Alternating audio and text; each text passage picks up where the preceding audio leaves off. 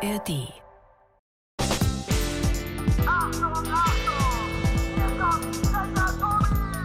Das ist Tobi, Checker Tobi, Checker Tobi. Der Podcast mit Checker Tobi. So, du bleibst bitte sitzen und ich schwinge jetzt einfach mein Bein über die Mitte dieser Höcker hier. So. Okay, und jetzt könntest du aufstehen, wenn du willst. Oh, oh, oh, krass. Ah, das ging aber schnell. Äh, brav. Wow, das ist ganz schön weit oben. Das habe ich so nicht äh, erwartet. Aber gut, dann äh, sind wir doch soweit. Also, Hüa! Oder, oder los geht's! Oder Salam Aleikum! Oder wie sagt man denn zu einem Kamel?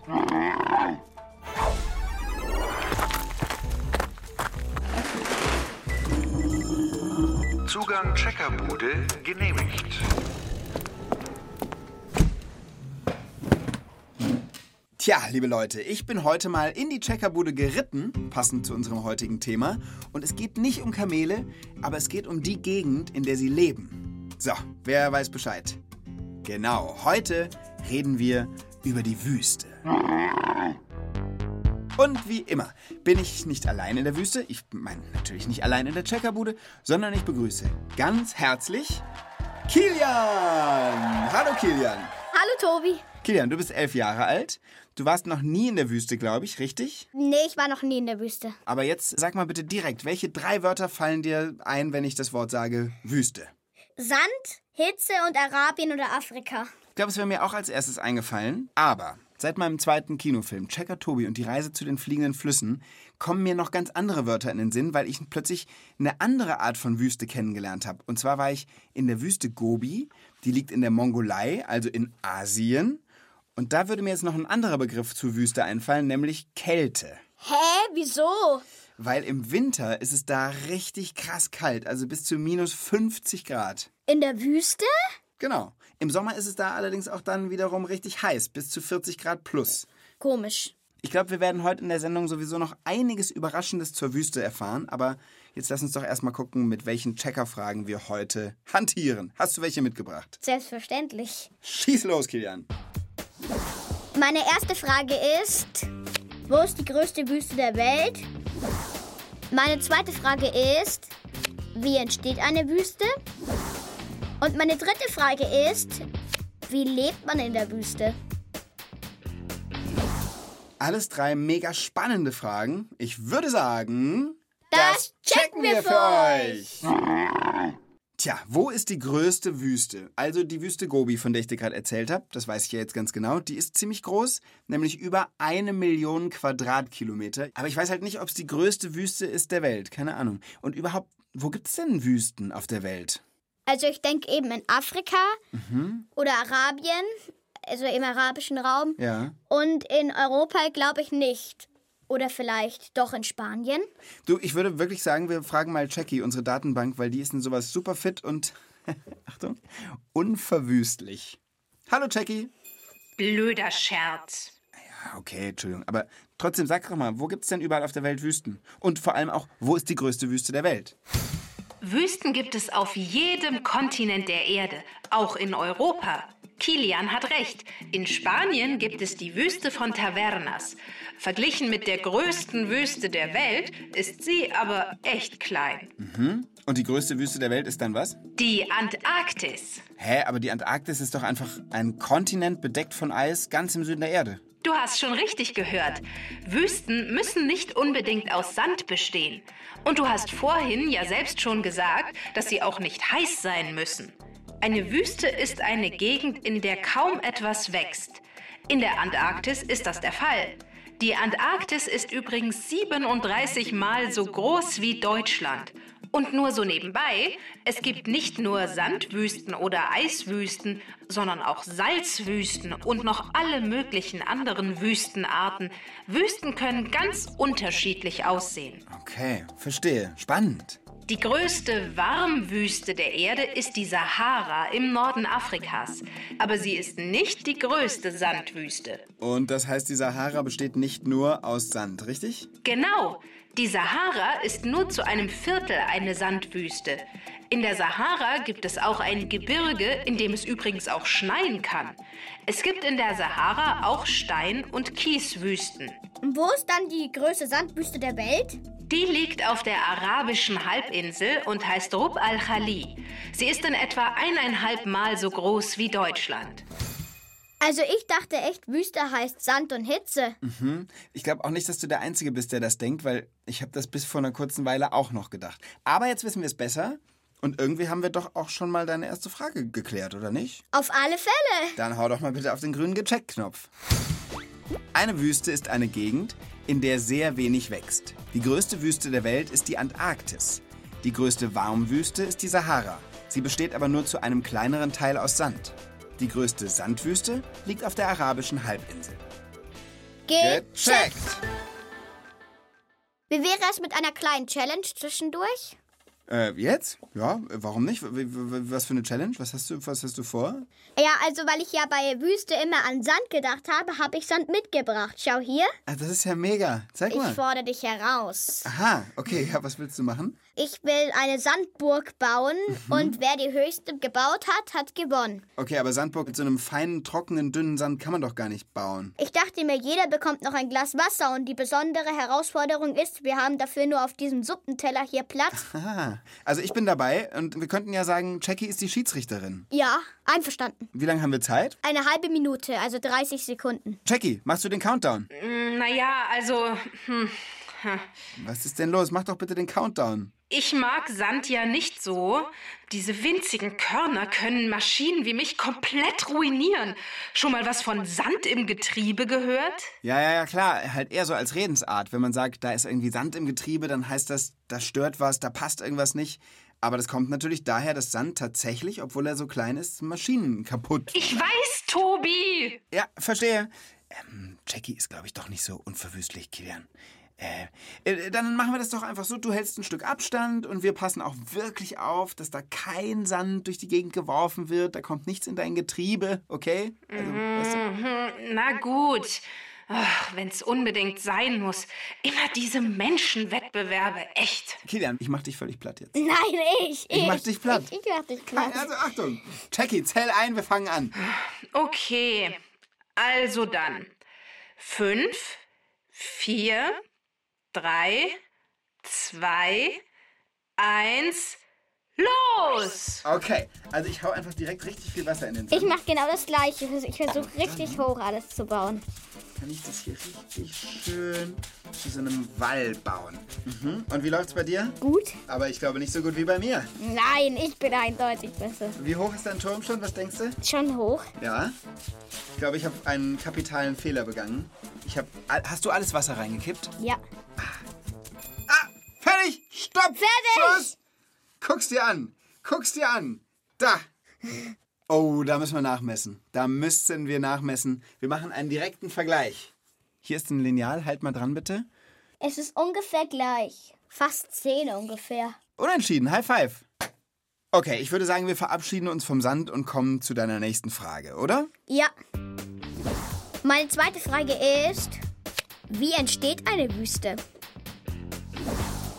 Hast du schon irgendeine Ahnung? Eigentlich habe ich keine Idee. Okay, dann können wir auch, wenn du magst, direkt Jackie fragen. Äh, wo, wo ist die überhaupt? Die hat sich aus dem Staub gemacht. Na, Wahrscheinlich hat sie sich eher aus dem Sand gemacht. Jackie, ey, wir haben alles aufgeräumt. Es ist kein Sand mehr hier. Ähm, wir hätten noch mal eine Frage, bitte.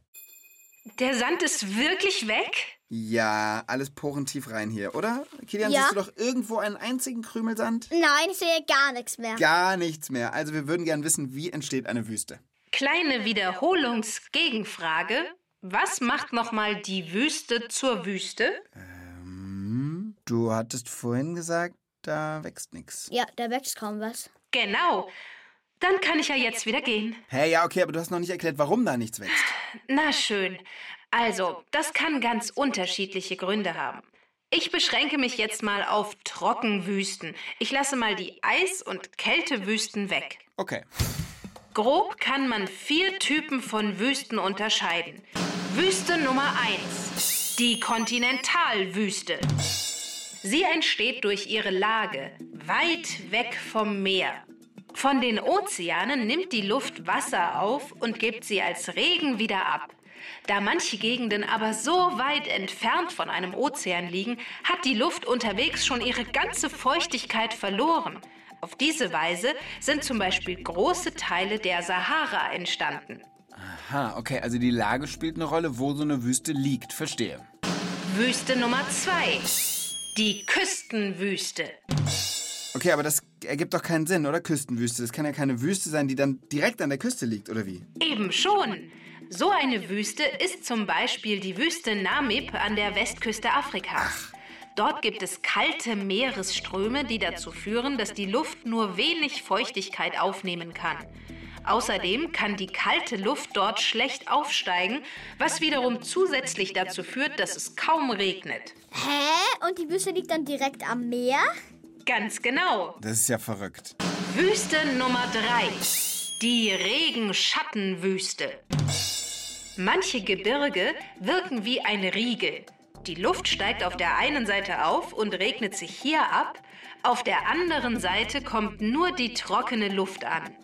So eine Wüste ist zum Beispiel der Great Basin Desert, eine Wüste in den USA. Also das ist echt spannend alles. Okay, der letzte Wüstentyp bitte. Wüste Nummer 4. Die Wendekreiswüste. Dazu gehören auch Teile der Sahara, nämlich diejenigen, die nahe am Wendekreis liegen. Denn dort regnet es wenig. Das hat auch wieder mit den Bewegungen der Luft zu tun. Was ist denn ein Wendekreis? Das ist eine bestimmte Gegend oder eben ein Kreis oder Streifen, der sich an einer bestimmten Stelle um die Erde zieht. Auf dem Breiten- oder Wendekreis bei 23 Grad liegen zum Beispiel Gegenden von Australien, Madagaskar, Südafrika oder Brasilien. Okay, wow. Würdest du sagen, das ist alles beantwortet? Ja, finde ich schon. Trockenwüsten können auf unterschiedliche Weisen entstehen, aber immer liegt es daran, dass in der Gegend zu wenig oder gar kein Regen ankommt. Gecheckt! So, und damit kommen wir auch schon zu deiner letzten Frage. Meine dritte Frage ist, wie lebt man in der Wüste? Was denkst du? Also, ich glaube, ähm, mit Zelten. Und sie haben halt kein Internet. Was glaubst du ist denn das größte Problem für diese Menschen? Wie sie an Lebensmittel kommen oder an Wasser oder an Essen. Aber weißt du was? Wir rufen dafür jetzt hier mal jemanden an. Ich kenne nämlich jemanden, der ist ein richtiger Abenteurer, ein Wüstenreisender, Michael Martin. Und ich glaube, der war wirklich schon in allen Wüsten der Welt, hat immer ganz tolle Fotos gemacht, hält Vorträge darüber, hat Bücher veröffentlicht.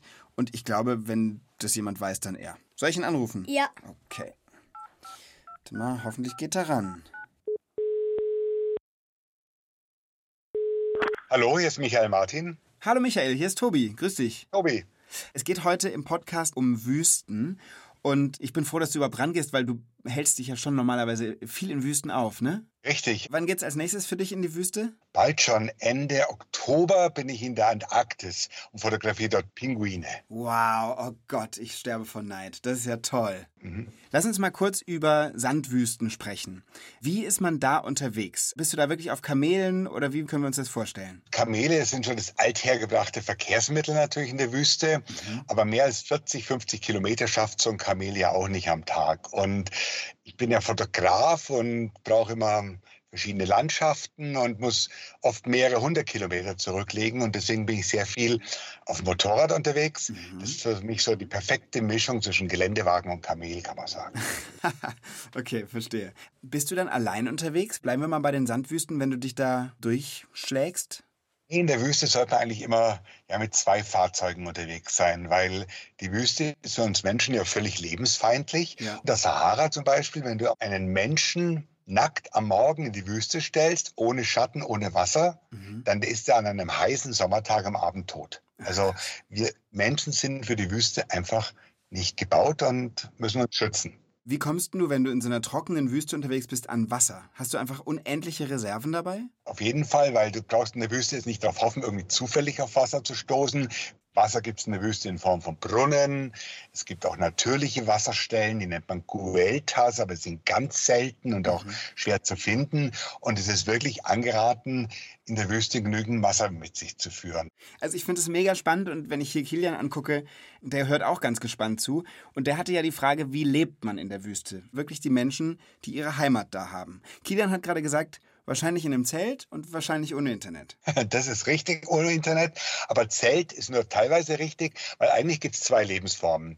Entweder sind es Oasenbauern, die quasi in Oasen leben, wo einfach Zugang zu Grundwasser ist. Das ist Grundwasser, das aus Zeiten stammt, als die Sahara zum Beispiel noch keine Wüste war. Das ist auch viele, viele tausend Jahre alt und mit diesem Grundwasser werden dann Palmen bewässert, werden, wird Gemüse angebaut. Und wenn du so willst, kannst du die Oase so als die Ausnahme der Wüste sehen. Und das andere ist einfach das der Nomaden. Und Nomaden sind Viehzüchter. Aber gibt so wenig Vegetation für die Tiere zum Grasen, dass quasi die Nomaden mit ihren Herden von Weideplatz zu Weideplatz ziehen müssen. Das funktioniert in der richtigen Wüste überhaupt nicht, weil es keine Vegetation gibt. Aber am Rand der Wüste so, bei der, der Sahara nennt man die Region Sahelzone, Ja.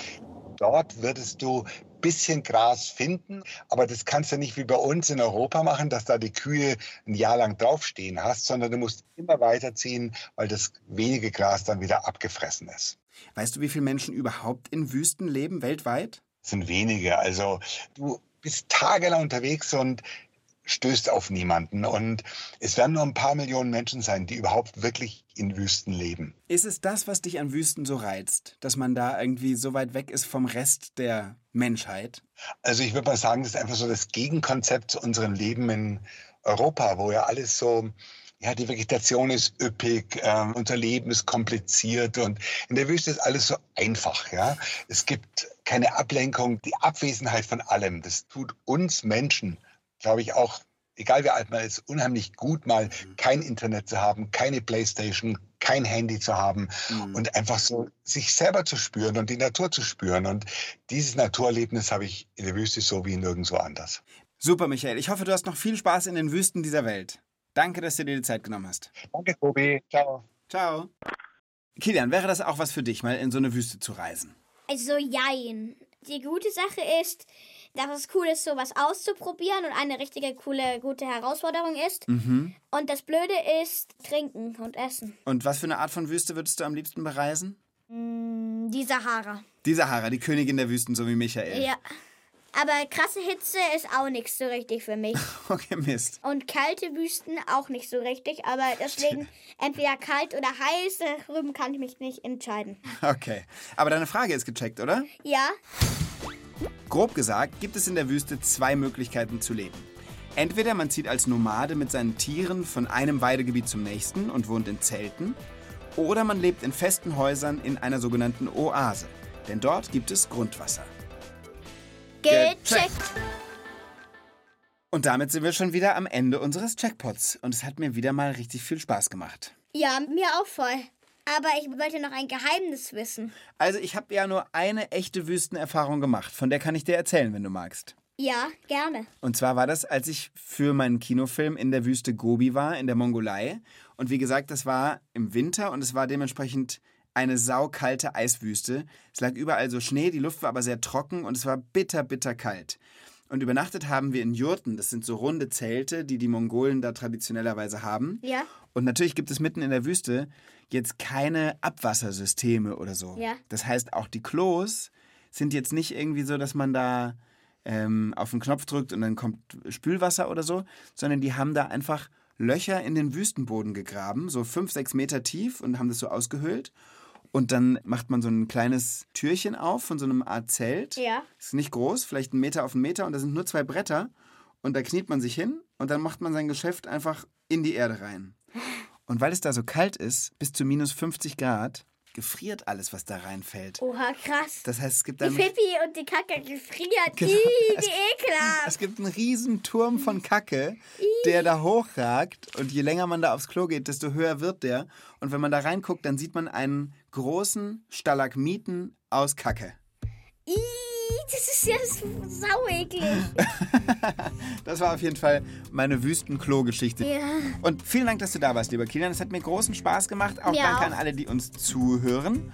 Und wenn ihr euch nach dieser Sendung jetzt so richtig ausgetrocknet fühlt, dann empfehle ich euch was zum Auftanken. Zum Beispiel den Checkpot über die Tiefsee. Findet ihr wie alle Checkpots in der ARD Audiothek. Und Kilian und ich, wir schwingen uns jetzt einfach aufs Kamel und reiten davon, oder? Ja, Also macht's gut. Tschüss. tschüss.